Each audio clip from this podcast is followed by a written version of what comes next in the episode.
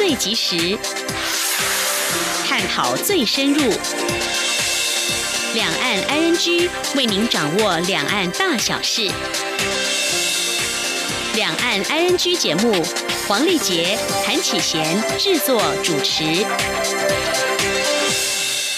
各位听众您好，我是黄丽杰，我是韩启贤。今天是二零一九年五月十四号星期二，欢迎您收听每周一到周五的两岸安居节目，六十分钟为您掌握两岸最近的焦点新闻，还有交流互动。在今天节目当中，稍后会先来关心新闻，重点包括林荣基签证期限落会表示延长两个月，教廷国务长最近提到泛中关系，外交部今天表示会密切观察，挺台参与世卫大会，美国在台协会 AIT 说台湾是模范伙伴。二零一八台湾名列亚洲第五个会议国，首次赢过新加坡和印度。美中贸易第三波较劲将会加速电子自通讯业回到台湾。北京发布粮油价格调控预案，民众忧心贸易战促通膨。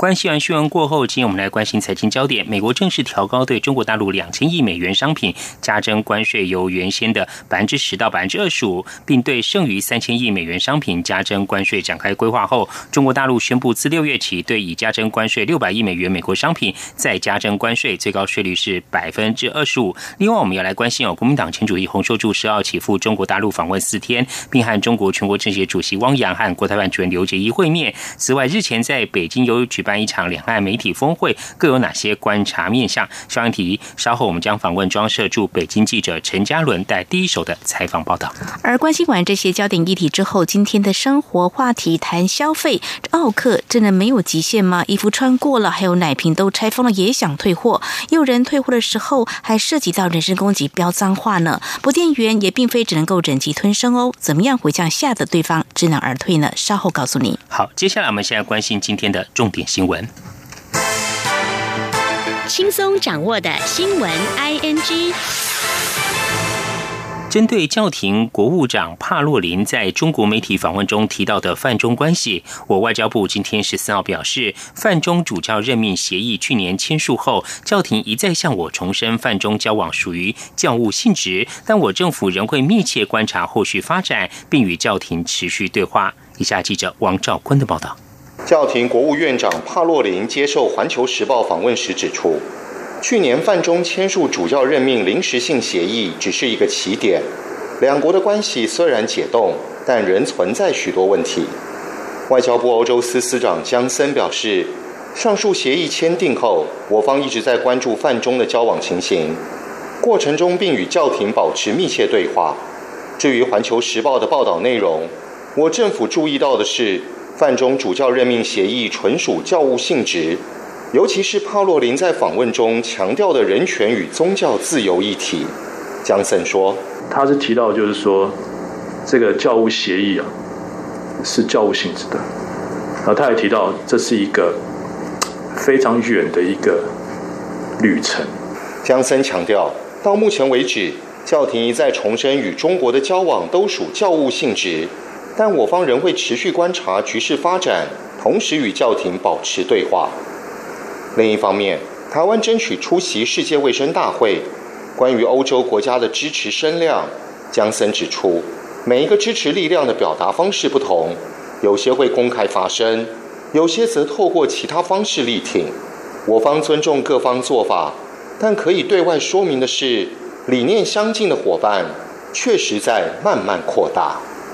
中央广播电台记者王兆坤台北采访报道。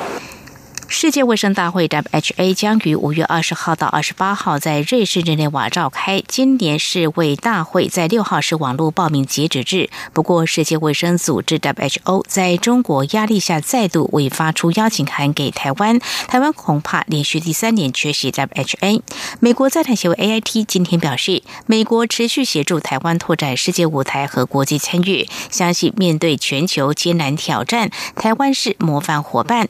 AIT 指出，乐见日本、德国、澳洲、秘鲁和捷克支持台湾参与世界卫生大会，相信面对全球艰难挑战，台湾是模范伙伴。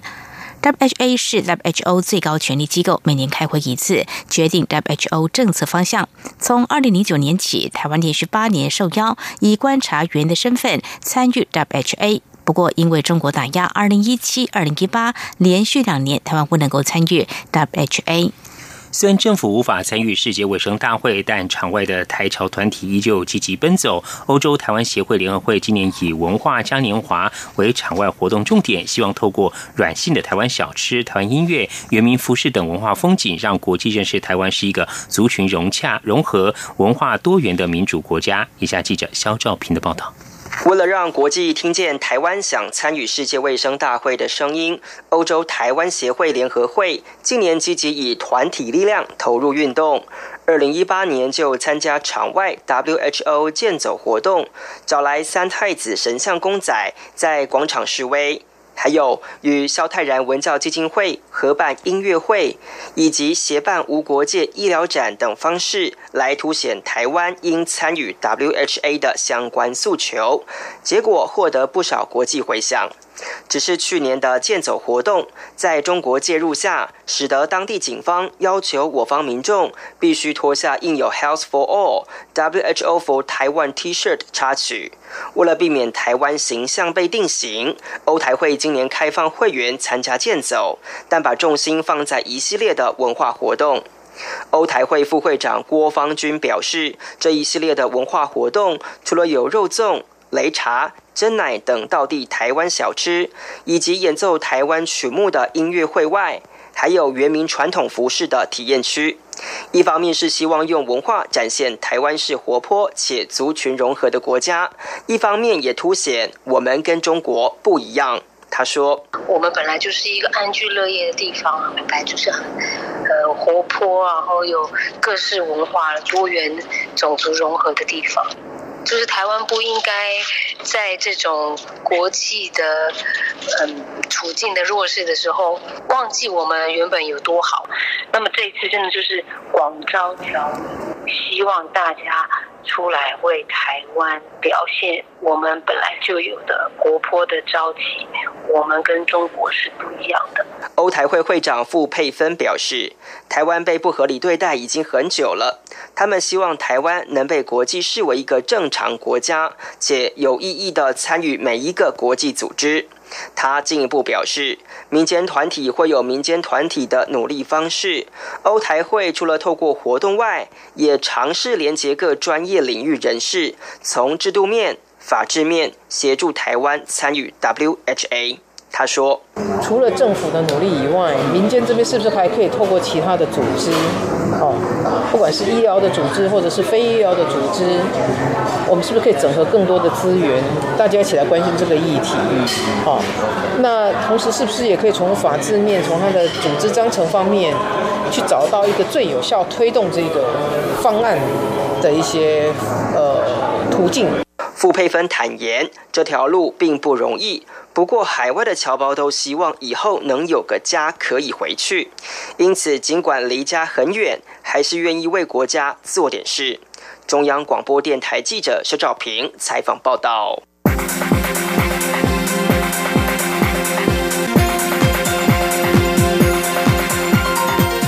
关注国际焦点，美中贸易战，美国和中国大陆日前结束在华府贸易谈判，未能谈妥协议。美方以中方回诺为由，对两千亿美元的中国货品加征关税税率，十号起由百分之十调高到百分之二十五。中国国务院则是在昨天采取报复行动，宣布从六月一号开始调高对六百亿美元美国货品加征关税税率，最高达到百分之二十五。而根据十三号所公布的文件，美国将会在六月十七。号就川普总统把另外三千亿美元中国输美产品课征百分之二十五关税一事举行公开听证会。这项听证会是川普升高对中国产品关税行动的一部分。如果届时真的执行，代表最终所有中国输美产品都将会遭到惩罚性的高关税。美国贸易代表署在十三号所公布对中国剩余三千亿美元商品加征关税清单，一共有三千八百零五项，几乎包括所有还没有涵盖的项。目美中贸易战持续升温之际，美国总统川普在十三号表示，六月底举行的二十国集团 G20 会议当中，他将和中国国家主席习近平会晤，两人将会针对美中贸易进行会谈。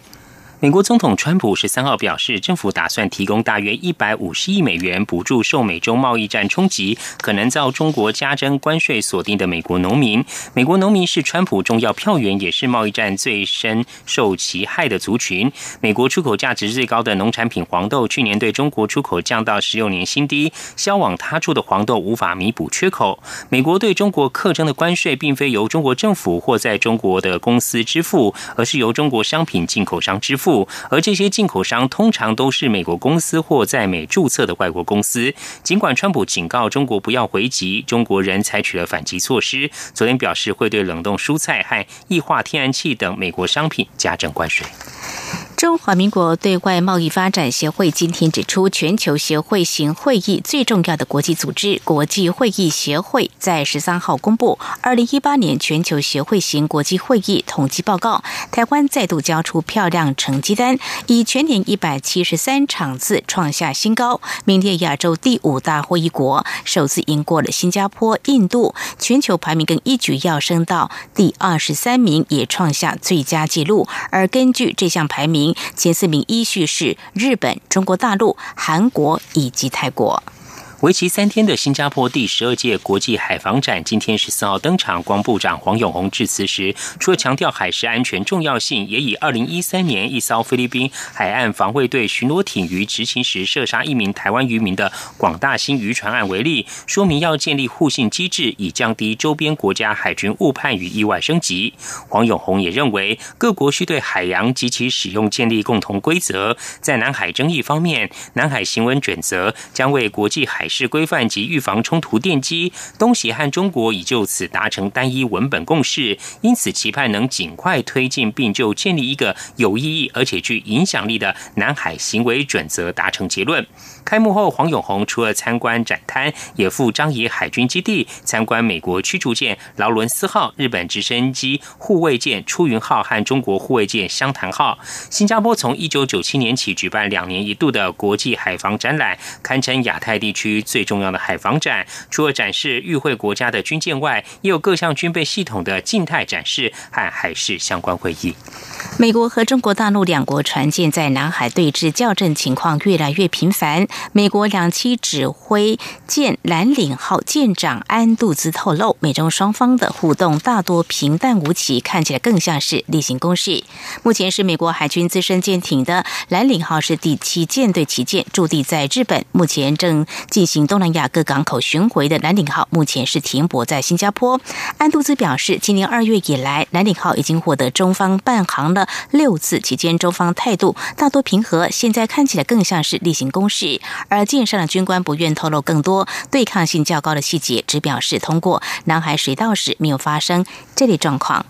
自由亚洲电台十三号报道，三名尼泊尔国家通讯社记者因为报道西藏精神领袖达赖喇嘛出院的消息，而受到尼泊尔当局调查。报道引述加德满都邮报指出，尼泊尔通讯与资讯技术部长巴斯科塔证实了这项消息，并表示是他下达了有关命令。巴斯科塔表示，西藏问题对中国来说非常敏感，尼泊尔应该谨慎对待邻国所担忧的事情。尼泊尔官方媒体在尼泊尔总统访中期间发表有关达赖喇嘛的报。报道违反了尼泊尔承诺的一个中国政策。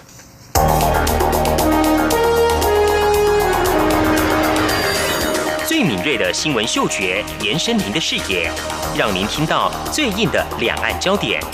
连线访问这次随团出访的央广记者王维婷。是的，今天在大陆福建平潭举办了一场两岸关系研讨会，对世界经济与亚洲会产生哪些影响呢？其中五百个是感染艾滋病的孩童，那分散在呃广东。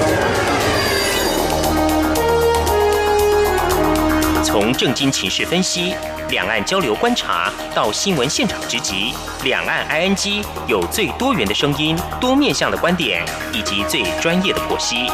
请收听每周一到周五晚间六点到七点，由中央广播电台新闻部黄丽杰、韩启贤制作主持的《两岸 ING》。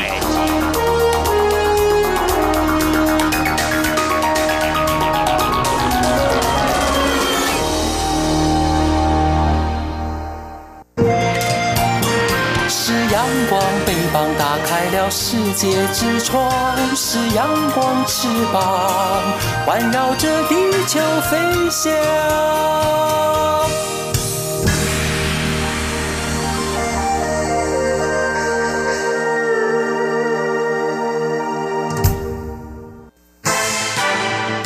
轻松掌握的新闻 ING。财经焦点：美中贸易战升温，不过似乎有转圜余地。台股今天早盘重挫将近两百点，随后跌幅收敛，中场跌了三十九点，一万零五百点失而复得，收在一万零五百一十九点二五点，跌幅百分之零点三七，成交值一千三百九十四点二八亿元。另外，台北外汇市场新台币对美元今天收盘收在三十一点一二八元，贬四点六分，成交金额九点零二亿美元。美中贸易战升温，美方公布第三波对中国三千亿美元商品课税清单，包含笔电、手机在内。学者今天指出，一旦实施，将冲击在中经营的相关台商，甚至台湾电子零组件出口到中国也会受到影响。不过，这也会使得电子通资通讯产业加速回流投资台湾。经济部也表示，厂商压力变大，需赶紧思考是否回流或移转基地。经济部会持续了解需求，尽可能给予协助。请听记者谢佳欣的报道。美中贸易协商局势急转直下，继美国宣布调高对中国两千亿美元规模商品课税税率至百分之二十五后，中方也对原先课税的六百亿美元商品再调高至同样税率回击。而美方在公布下一波规模三千亿美元商品的课税清单，共三千八百零五项，包含农畜产品、衣物、家居商品、手机、笔电等消费品，但不包括药品、精选医疗产品。稀土材料与关键矿物等品项。台经院景气预测中心主任孙明德十四号指出，美方清单规模低于原先喊的三千两百五十亿美元，主要是考量部分产品无法找到替代来源。而此次课税清单包含台湾最关心的手机、电脑，规模约有八百亿美元，恐将冲击在中经营的相关台厂，甚至台湾对中国电子零组件的出口也会有影响。不过，这也是厂商回流扩大投资台湾的契机。他说：“一年大概我们要出口一千亿美金的电子零组件到中国大陆去，那这部分如果被课到关税的话。”那接下来，台湾的电子业出口也会受到间接的影响，所以可能继我们之前看到的网通自行车以后，那电子资通讯厂商也有可能有在台湾扩大投资的打算。孙明德也提到，美中贸易战战不休，对台湾也不见得是坏事。虽然短期出口、金融市场表现不会那么好，但是台商回流意愿持续增强，也有望带来类似一九八零年代半导体大量投资的经济效益，效果可望持续十到二十年。经济部官员则指出，美方要到一个月宽限期满，才会针对三千亿课税清单召开公听会，需密切观察。而面对贸易冲突持续拉高，厂商势必得更积极思考如何分散风险，将基地移转到新南向或回来台湾。前者可能是劳力密集或土地需求太大的产业，后者则可能是高附加价值、劳工及土地需求不那么多的产业类型。另一名官员也强调，经济部会与相关厂商对话，掌握需求，尽可能给予协助。至于土地方面，也有持续在做盘点，以应应未来台商回流扩厂需求。中央广播电台记者谢嘉欣采访报道。中美贸易战升温之际，中国大陆北京市昨天发布粮油价格波动的紧急应对方案，有许多民众担心是否在为接下来可能的大幅通货膨胀做准备。根据北京青年报的报道，昨天发布这项应急调控预案，是继二零一六年的生猪、二零一七年蔬菜之后又一项民生必需品的价格调控预干，目的是将北京这个特大消费型城市粮油供应跟价格波动幅度保持在正常区间。预案根据。市场波动严重程度分为绿、黄、红三级，将启动红色预警的时候，政府也会采取价格临时干预、实施应急救助等手段。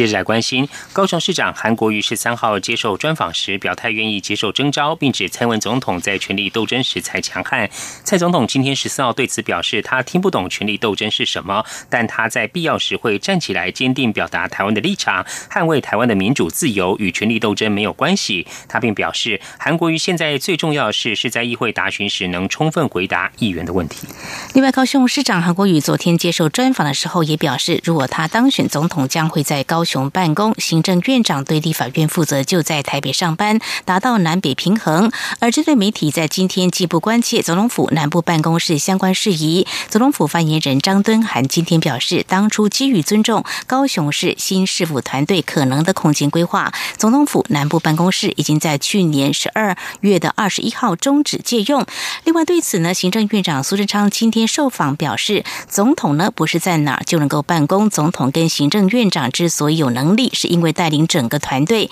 他说，总统府还是在台北，他一个人在高雄，就住在你隔壁，让你觉得天天看到他，照样吃卤肉饭。他认为韩国瑜这番话是外行。另一方面，投入民进党内总统初选的行政院前院长赖清德今天接受媒体访问时，则认为这是一个假议题，不会发生，因为在明年总统大选中，韩国瑜不可能赢得了他。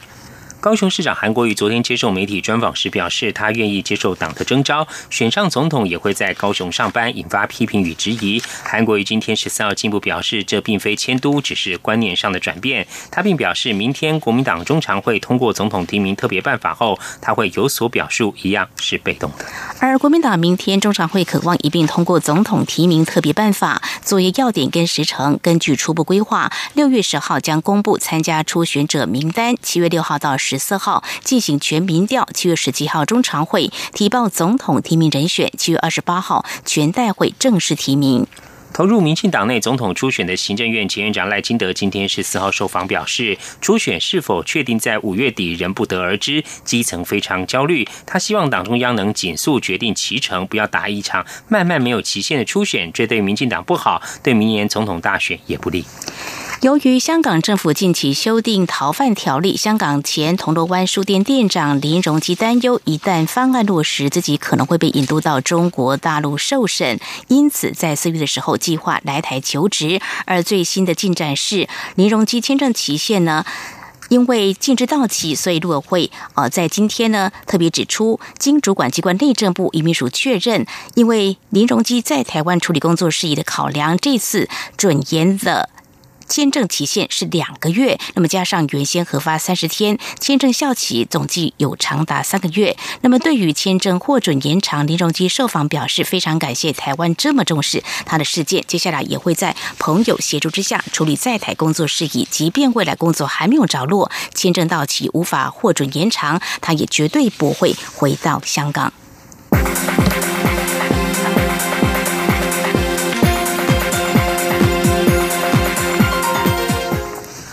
所谓的时间银行就是一个与人交换服务的平台，透过帮助别人将时间记录下来，以换取未来给别人给予服务。台湾从一九九五年开始推动时间银行制度，历经二十多年发展，却面临大量储存而少量提领的单向式服务现象，且和既有制工制度难以明确区隔。科技部结合资讯科技、文史社会以及社区发展研究学者，展开为期三年的实作计划，结合 AI 人工智慧以及区块链科技，将推出台湾时间。互助 A P P，让民众未来在时间的交换能成为一个理想社区服务。以下记者陈林信宏的报道。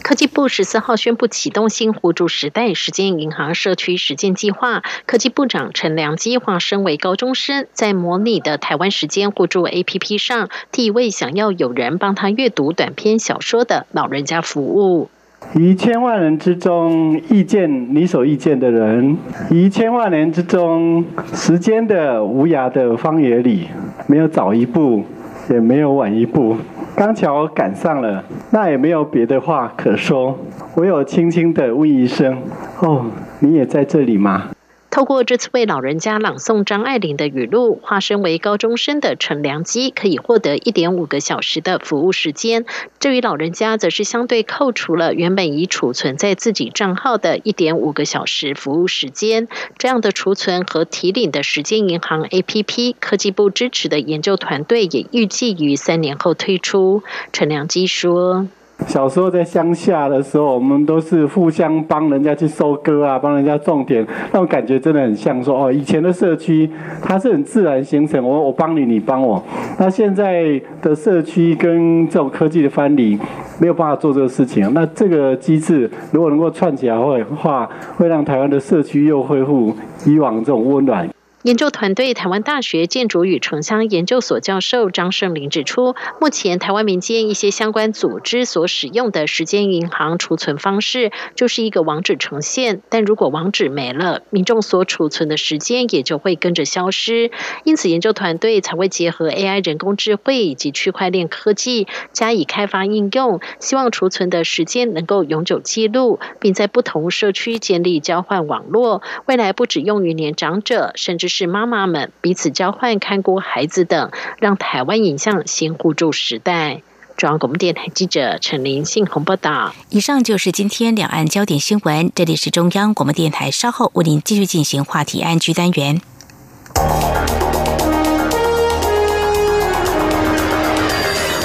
最敏锐的新闻嗅觉，延伸您的视野，让您听到最硬的两岸焦点。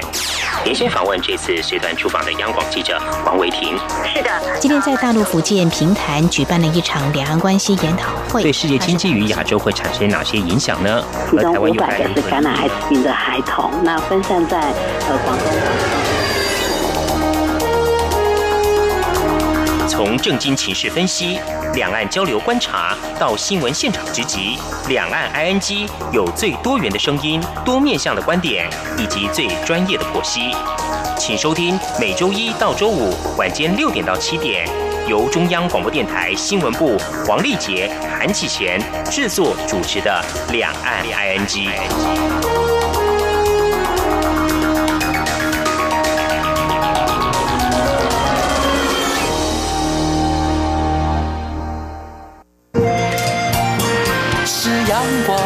膀打开了世界之窗；是阳光翅膀，环绕着地球飞翔。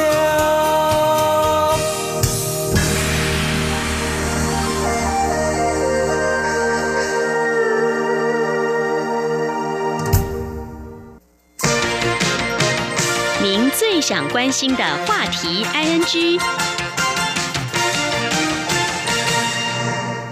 这里是中央广播电台，您现在所收听的节目是《两岸 ING》。美国正式调高对中国大陆两千亿美元商品加征关税，由原先的百分之十到百分之二十五，并对剩余三千亿美元商品加征关税展开规划后，中国大陆宣布自六月起，对已加征关税的六百亿美元美国商品再加征关税，最高税率是百分之二十五。而在两岸互动交流方面呢，国民党前主席洪秀柱十二号起前往中国大陆访问四天，并且和中国全国政协主席汪洋以及国台办主任刘捷一会面。另外呢，日前在北京有举办一场两岸媒体峰会，各有哪些观察面向？相关的议题，我们在今天访问中央社驻北京记者陈嘉伦带来第一手的采访报道，非常欢迎嘉伦，你好。主持人好，听众朋友大家好。您好，嘉伦。美国和中国大陆贸易战看似即将平息之际哦，美国在十号又祭出了加征关税的措施，可以请嘉伦为我们观察一下，主要有哪些的原因呢？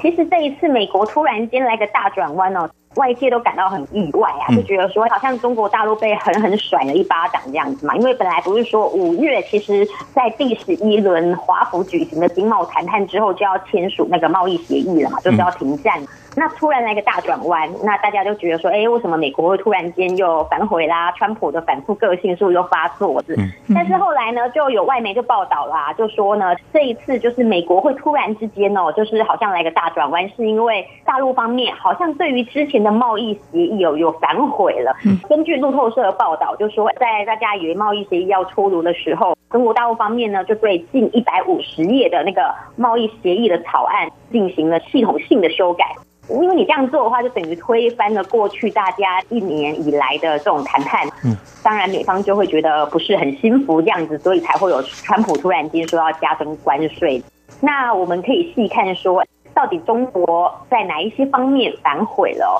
路透社呢，他指出包括说那个窃取美国智慧财产权，还有商业机密嘛，然后还有强制性的那个技术转让，还有一些竞争政策。简单来说呢，其实这些内容都是之前我们一直去谈到说，就是美中贸易战里面最大的症结，就是美国要求中国大陆去做出那个结构改革的部分哦。那这一次路透的报道好像又呼应了说，其实中国在那个结构改革的部分，真的是不太容易，也不太有这个。可能性去跟美方低头，是非常谢谢嘉伦带给我们。在外界关注美中贸易战看似即将平息，可能会签协议。不过呢，美国十号再度祭出加征关税，那么到底啊有哪些原因？而进一步的，我们在持续来关注，就是美国呢就在十号的时候加征两千亿美元中国大陆输美商品的关税。至于中国大陆有哪些反制做法？我们看到最新的，在昨天中国大陆宣布，从六月份开始对已加征关税的六百亿。美元美国商品要再加征关税，那么最高税率是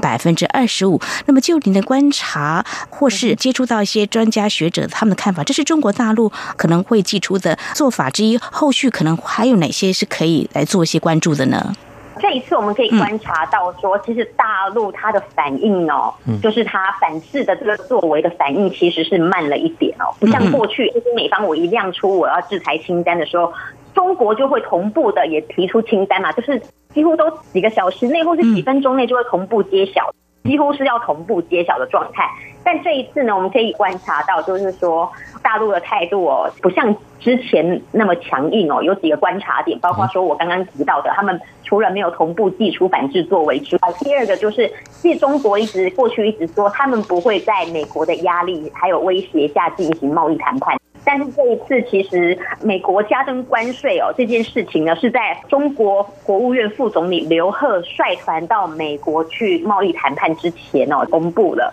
那那时候，其实北京就有一个消息传出说，既然现在美方呢，就是已经决定要寄出那个关税大棒去打中国了，所以刘鹤可能就不会率团去美国了。嗯，呃，就我记得那天就是呃，北京一直有这个消息在传出，就说刘鹤可能不去了。嗯，但是后来呢，刘鹤还是如期的前往，就是在九号跟十号还是率队过去美国了。那我们就可以发现说，中国过去一直说你们不会在压力下进行谈判，但这一次显然也是在压力。之下，你们还是率队前往了。那第二个，对，就是我刚刚提到的，其实关税反制中国也没有同步提出哦。那我们从这两个观察点都可以发现，说其实大陆这一次它的反制作为，就可以感觉到说他们不是那么强硬的。那我也跟一些中国大陆的学者聊天，就说除了加征关税之外，中国还有什么反制作为？包括说，其实之前外界也一直在说。中国手上的工具有很多，包括说你除了关税之外，它也可以去打击美国在大陆的这些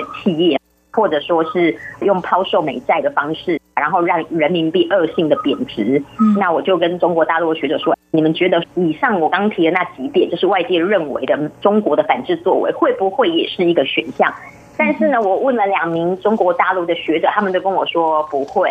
因为现在中国的态度还是是希望可以达成一个协议，就是说希望贸易战可以停下来的，所以不会做到这种地步，就觉得说好像是要跟你全面开打经济战了。所以目前可能我们可以观察到的就是加征关税一定会有，就当然它也中国也已经寄出了，就也已经反映了。但是其他的这些作为呢，反正就不会是中国的选项。嗯哼。不过我们看到，在中国大陆宣布自六月起对已加征关税六百亿美元美国商品再加征关税，最高税率是百分之二十五。美国的贸易代表署在十三号公布对中国大陆剩余的三千亿美元商品加征关税清单，而三零一条款委员会预计在六月十七号召开公开的听证会。嘉伦，未来美中贸易战的发展，我们有哪些需要关注的面向呢？其实美中贸易战，我们再继续观察的就是说，现在中国它还是一直想要去谈和的。因为过去川普他曾经也是提到说，就是要对中国大陆那个剩下的那两千亿元的商品，对不对？就是之前他说要把这两千亿的商品从百分之十的税率提升到百分之二十五。那这一件事情呢，其实在过去几个月来也是一直反反复复的，一下说要了，就是去年十二月一号，美国总统川普跟中国国家主席习近平见面之后，又说好，那这个关税呢，从十趴调到百分之二十五，这个我们就暂缓下来。所以，我们未来可以观察的是，美国要对这剩下的这三千多亿的美元的中国商品课征关税，是不是会有一些缓冲的余地？我们可以这样去观察。如果说有的话，也许这就是一个和谈的契机。那如果说没有的话，那其实也不见得说是完全谈破了，因为其实之前也有学者去分析说，为什么美国不愿意立即把那个加征的关税撤回，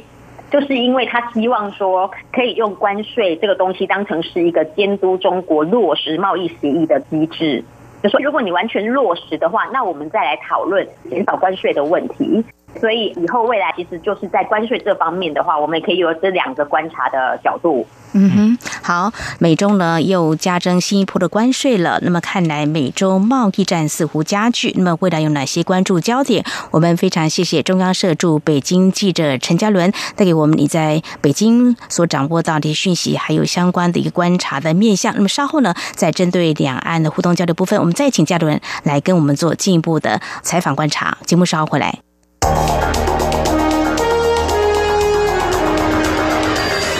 最敏锐的新闻嗅觉，延伸您的视野，让您听到最硬的两岸焦点。连线访问这次随团出访的央广记者王维婷。是的，今天在大陆福建平潭举办了一场两岸关系研讨会，对世界经济与亚洲会产生哪些影响呢？其中五百个是感染艾滋病的孩童，那分散在呃广东。从政经情势分析、两岸交流观察到新闻现场直击，两岸 ING 有最多元的声音、多面向的观点以及最专业的剖析。请收听每周一到周五晚间六点到七点，由中央广播电台新闻部黄丽杰、韩启贤制作主持的《两岸 ING》。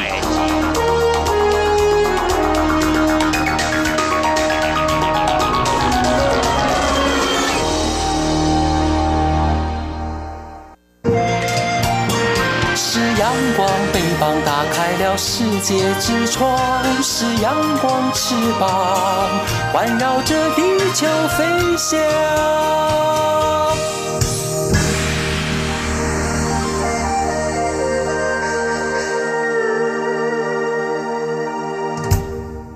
这里是中央广播电台，您现在所收听的节目是《两岸安居》。我们今天节目中是访问到中央社驻北京记者陈嘉伦，接着要请嘉伦为我们观察中国全国政协主席汪洋呢，十号在第四届两岸媒体人峰会中发表了一些谈话，引发各界的关注。嘉伦，他相关谈话中有哪些我们需要观察的部分呢？在十号的第四届两岸媒体人北京峰会哦，其实本来是一个很平凡无奇，因为它已经举行到第四届了嘛，所以过去年年其实都是这样办。那只是说这一次，就是那天汪洋他出席会见了这些两岸近百家媒体机构，共计大概两百多名的代表哈，媒体代表。那他讲话的内容，其实汪洋身为政协主席哦，他讲话的内容不外乎就是大家要那个和平统一啊，要帮和平统一这样的市场哦去做多他。其实他讲这些话都不让人意外了哈，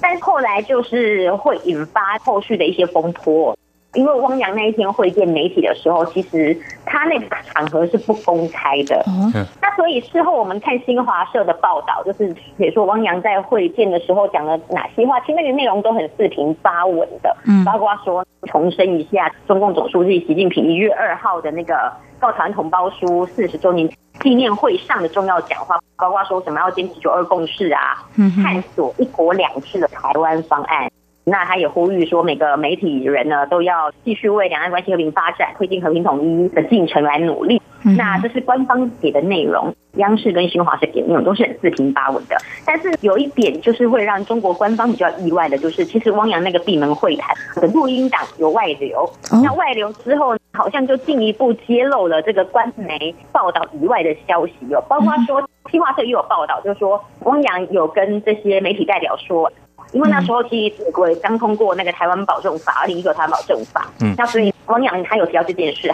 他就跟各位媒体说，就是说把宝压在外国势力身上都是靠不住的。嗯，结果这个录音档的内容就进一步揭露说，哎，汪洋原来汪洋他这个外国势力，其实他在会场里面很直接说的就是说美国啦，然后他还好像也有讲说。那美国会为了台湾问题和中国打一仗吗？估计也是不会啊。如果要打的话，美国打得赢吗？就是汪洋就有这一些谈话，然后就说什么过去啊，美中两国对抗的时候啊，美国好像也没有赢过。包括说什么当年国共内战的时候，美国支持国民党，但国民党也没有赢啊。那后来那个韩战的时候，中国这边抗美援朝啊，结果那个美国方面也没有打赢那个志愿军。他就说，其实过去历史就可以证明说，其实美中对抗的话，中国不一定是居下风的，更何况现在中国的国力跟当年也不可同日而语了。这样，反正汪洋就讲的信心满满。但你这样的谈话一揭露出来之后，当然就会引发议论，因为就是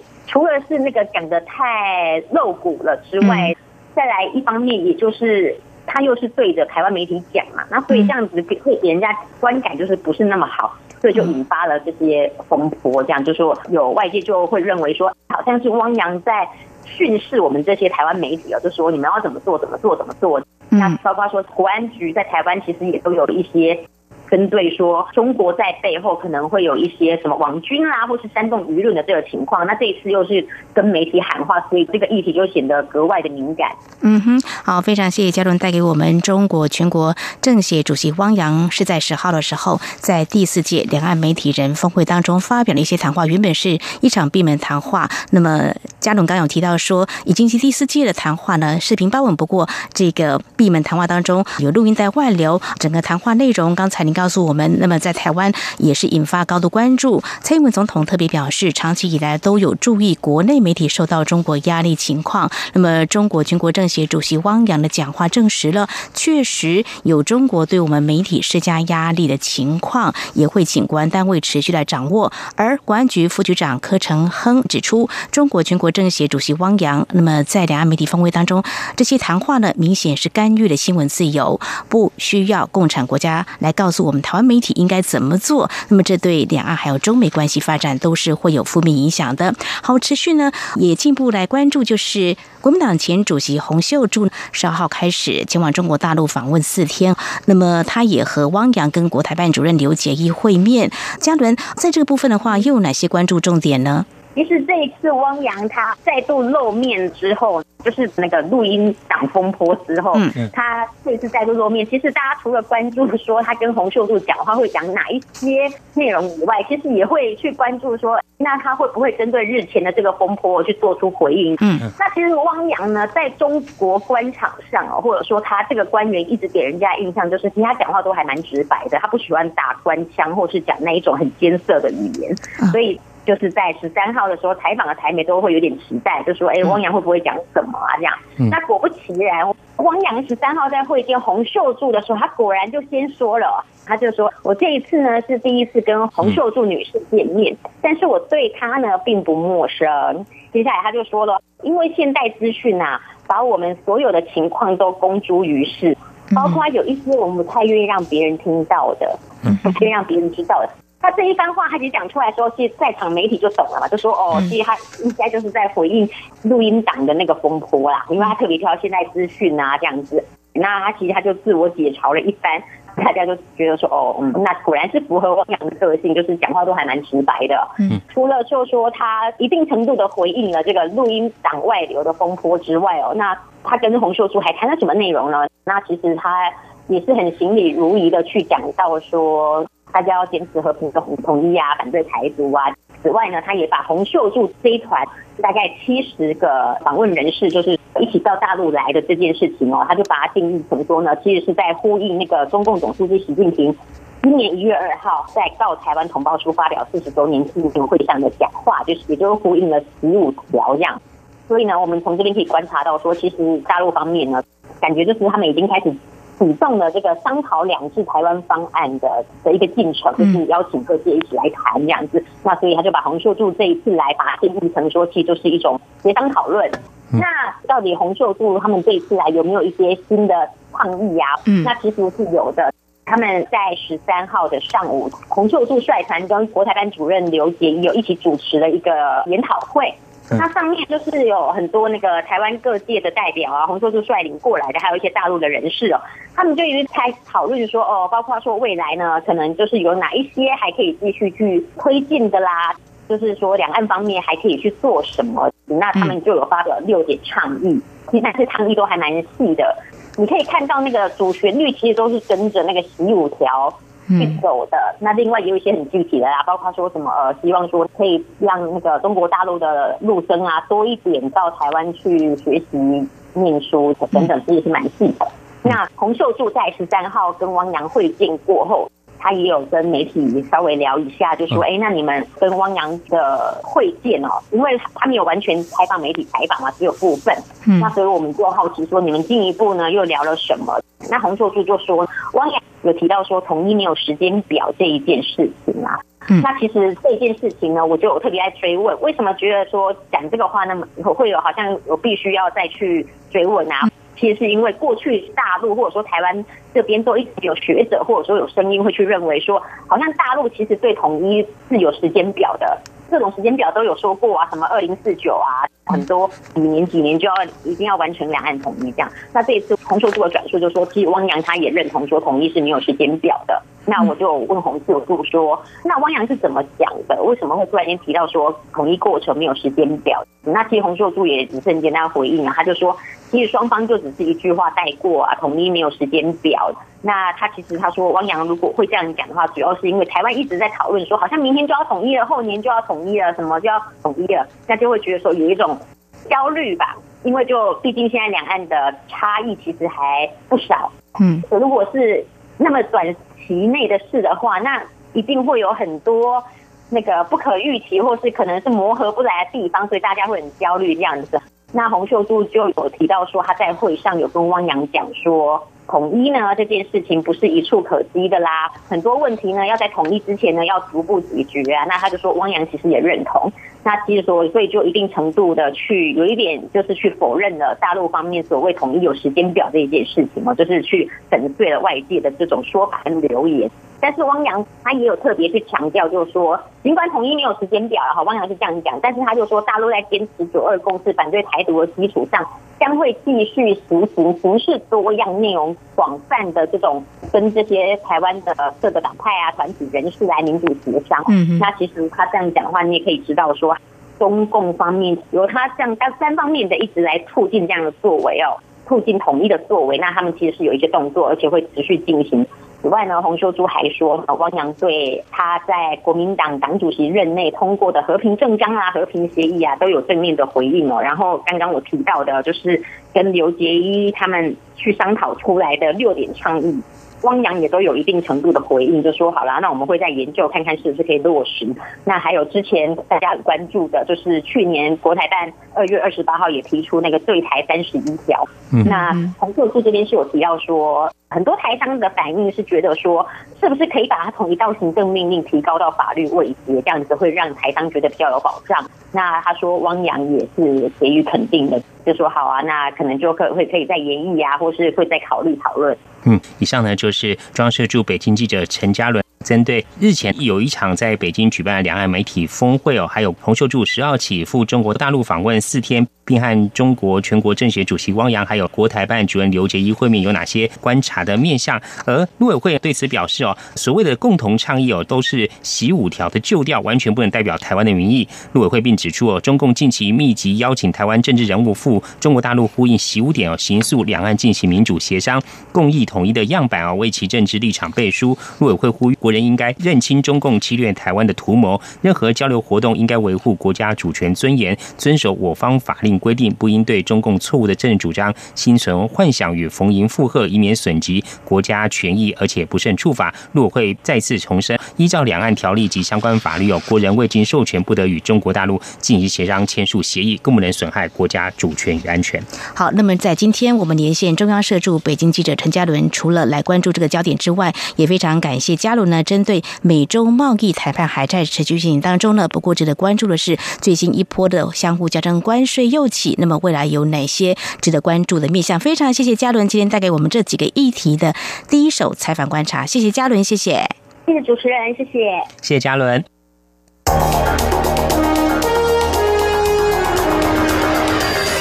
最敏锐的新闻嗅觉，延伸您的视野，让您听到最硬的两岸焦点。连线访问这次随团出访的央广记者王维婷。是的，今天在大陆福建平潭举办了一场两岸关系研讨会，对世界经济与亚洲会产生哪些影响呢？其中五百个是感染艾滋病的孩童，那分散在呃广东。从政经情势分析、两岸交流观察到新闻现场直击，两岸 ING 有最多元的声音、多面向的观点以及最专业的剖析。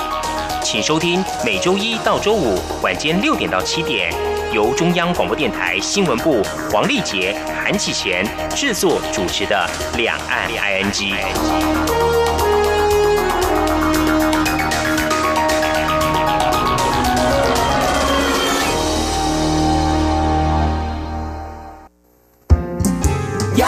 就是阳光，扇了我的翅膀。阳光就是阳光，任你自由飞翔。阳光就是阳光，世界在我肩膀。阳光是你，是我生命的翅膀。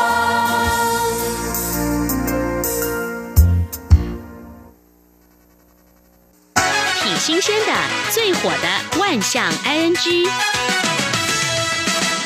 这里是中央广播电台，听众朋友继续收听的节目是《两岸居》。买东西不满意，应该在某种情况之下可以换货或退货。我们来看最新的，在中国大陆江西南昌，有一名女子哦，她在网络上购买十八件的衣服，不过她竟然在穿出去旅游之后呢，利用这个网购啊，有这个七天无条件退货的规定，以我不太喜欢这样的理由，将衣服全部要退回。不过这个事件曝光之后呢，引起网友群起围攻，认为这太过分了。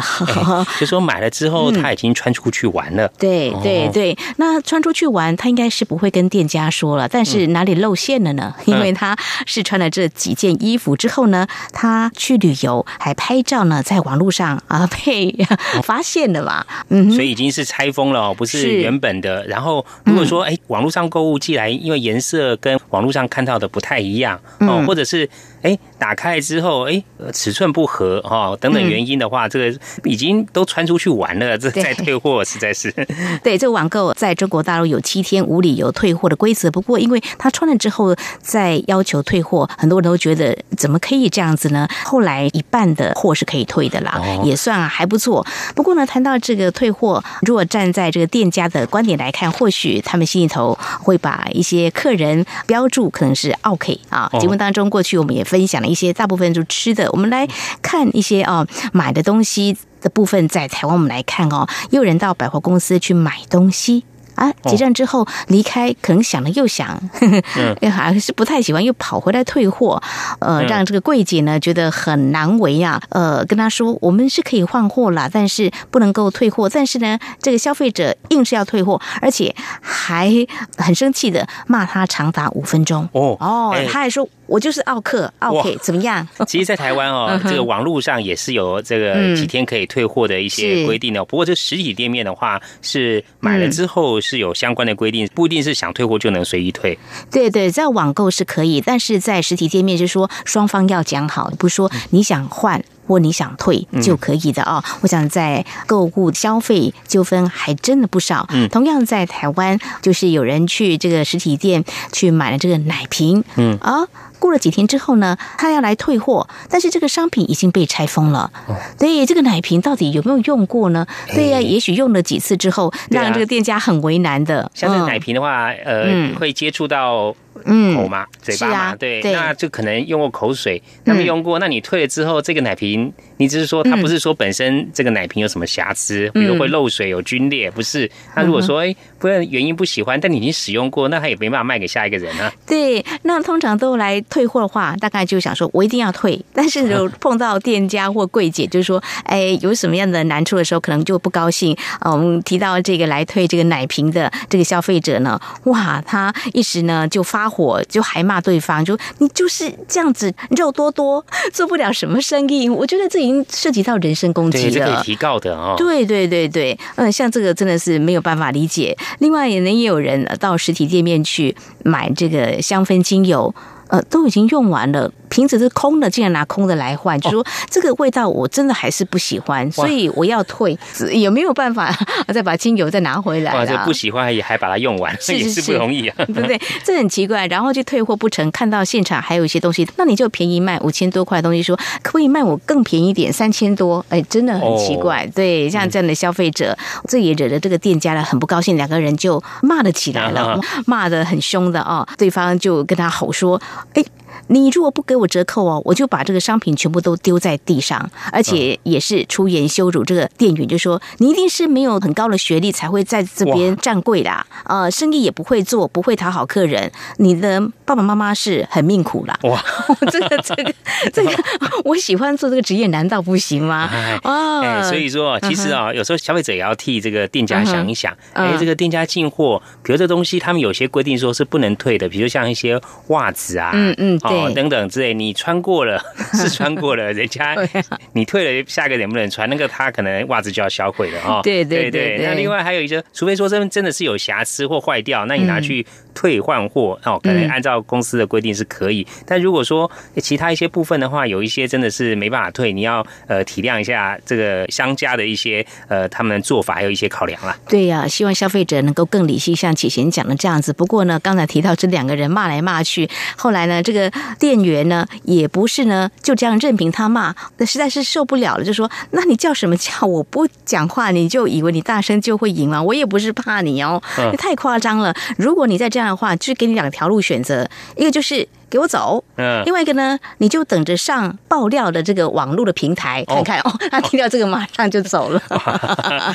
哦，所以我觉得大家还是要理性的啦。哦，那我们再来看。会吵的孩子真的是会有糖吃吗？诶，这个有一名女顾客呢去。钟表行嗯去订了这个表带，店家已经跟他说呢，我们帮你订，要等一段时间，而且商品是没有办法退订的哦。订了之后就不能够说，哎，我不要了。哎，想不到呢，还在等待这个商品来的时候，这客户呢就打电话来说，哎，因为我的这个手表坏了啦，我啊还是不要订那个表带好了。哦哦，哎，对，这个呃钟表公司是帮他代订的，嗯对没错哦，所以说已经定下去了，嗯对，那怎么退呢？对，那店家也说，我不是跟你说过了吗？就这样，但是他呃，这个消费者就是不理啊，嗯。就是说，反正我就是要退，因为我的表都坏掉，我换那个表带干什么呢？哇，这个店家也是的说，现在呢，这是 OK 一大堆哦。哦，还有呢，呃，我们在节目当中过去也曾经分享过一些消费者呢看准了某家呢这个大卖场呢、退货啦，哇，是没有什么样的门槛的，因为它是会员制的，所以很多、哦无条件退无条件退货的，所以呢，很多东西你想象不到的都会拿去退，哦。像椅子嗯。啊、皮椅都已经做两年多了，都已经皲裂了，有裂痕了，说这个怎么这么快就坏掉呢？才做了两年就坏掉，哎，二话不说就把钱全部都退还给他。另外呢，嗯，西瓜吃到剩下西瓜皮也要退货，因为觉得再怎么吃到后来还是觉得不甜呐、一整颗都吃光都不甜，那我要换。哎，这跟 刚刚那个精油的有点像，都是是说觉得味道不喜欢，还是把它用完再拿去退。还有更难以想象，这鲑鱼握寿司上面鲑鱼竟然不见了，剩下饭啊，他也要退货。哦，是他买的时候就不见，还是他拿去退的时候只谁剩下饭知道呢？？哎哦，如果这样子的话，这家店家会怎么样？但这家店家是退给他了嗯。哎哎，买东西呢，买回家没有马上冰，坏掉了，他也要退货啊啊这是消费者自己呃处理的问题啊。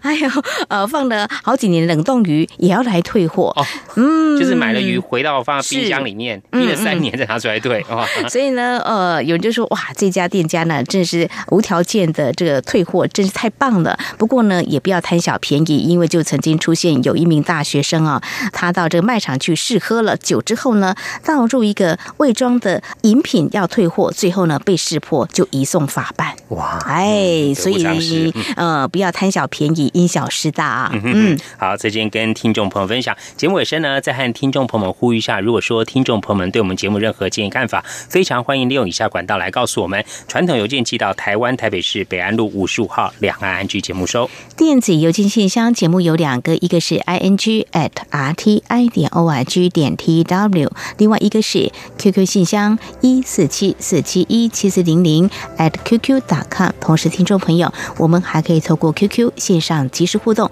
，QQ 码一四七四七一七四零零。另外，也非常欢迎听众朋友加入两岸安居的脸书粉丝团，在脸书的搜寻栏位上打上节目名称“两岸居”来搜寻，就可以连接到我们页面。不论是对节目的建议看法或收听感想，都非常欢迎利用刚刚这些管道来告诉我们。好，那么这是今天节目，非常感谢听众朋友您的收听，祝福利，我们下次同时间空中再会，拜拜。